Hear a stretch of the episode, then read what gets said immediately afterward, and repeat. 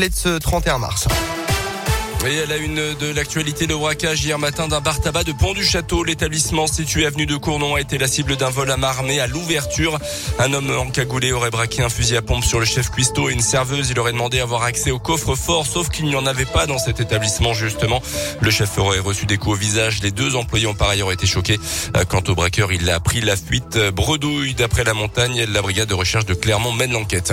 Un an après la première prescription de cannabis médical en France, où en est-on? Souvenez-vous, le 26 mars 2021, un patient du CHU de Clermont atteint de douleurs neuropathiques chroniques avait reçu une prescription pour du cannabis médical. Pas question de fumer, le traitement se présente sous forme d'huile ou de fleurs séchées. Depuis, une expérimentation est en cours pour évaluer les conditions d'accès à ces traitements réservés à des patients qui souffrent donc de douleurs chroniques, de cancer ou de sclérose en plaques et pour qui les traitements plus conventionnels ne fonctionnent pas. Et les premiers retours sont assez prometteurs selon le professeur Nicolas Autier qui a réalisé cette première prescription. Il peut y avoir une douleur, bien sûr, mais généralement, cette douleur est associée à d'autres souffrances psychiques, de l'anxiété, de la dépression, à des troubles du sommeil. Parfois, si on s'intéresse qu'à la douleur, il va nous dire la douleur est légèrement améliorée, mais comme je dors mieux, mais comme je suis moins anxieux, mais comme j'arrive plus à me mobiliser, eh bien globalement, je vais mieux et je retrouve une activité physique. On a certains patients qui ont repris leur travail. Ce sont des traitements où il y a plusieurs substances actives à l'intérieur et c'est la somme de ces effets au global qui permet l'amélioration de la qualité de vie du patient. 1500 patients ont déjà reçu des prescriptions. Environ un quart ont abandonné faute de résultats ou, encore, ou à cause d'effets indésirables. Le cannabis médical devrait être légalisé en France l'année prochaine. Dans le reste de l'actualité, un cessez-le-feu humanitaire ce matin à partir de 9h à Mariupol, de cessez-le-feu décrété par la Russie hier.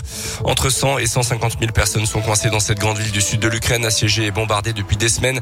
La Russie indique que les habitants qu'ils souhaitent pourront donc être évacués à 250 km plus au nord, à Zaporizhia. Pour autant, le président ukrainien a déclaré qu'il ne croyait pas une seule parole de la part du régime de Vladimir Poutine. Le ministre des Affaires étrangères français Jean-Yves Le Drian a appelé de son côté à ne pas se laisser abuser par les déclarations de la Russie. Hier, la barre des 4 millions de réfugiés ukrainien a été franchi selon l'Organisation des Nations Unies. Au total, un Ukrainien sur dix a déjà dû euh, quitter son foyer à cause de la guerre. Une nouvelle offensive de l'hiver. Le Nord et le Pas-de-Calais viennent d'être placés ce matin en vigilance orange, neige et verglas. Vigilance jaune chez nous pour le Puy-de-Dôme et et une bonne partie de la région. Elle entre en vigueur la nuit prochaine avant le week-end hivernal d'une chute brutale des températures. On fera un point euh, complet sur la météo à la fin de ce journal. Un mot de cyclisme, on ne verra pas l'Auvergnat Julien Alaphilippe sur le Tour des Flandres. Dimanche prochain, le double champion du monde français fait l'impasse sur le deuxième monument de la saison. Rien de très surprenant a priori puisque cette course ne figurait pas à son programme au départ. Il sera sur le Tour du Pays Basque la semaine prochaine.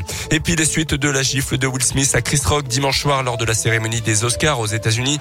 L'Académie a entamé une procédure disciplinaire contre l'acteur qui avait reçu euh, ce soir-là la statuette de meilleur acteur pour son rôle dans la méthode Williams. Il aurait refusé de quitter la cérémonie après avoir frappé son collègue. Il a désormais 15 jours pour donner sa version des faits sous la forme d'une réponse écrite. Il risque l'exclusion pure et simple de l'académie.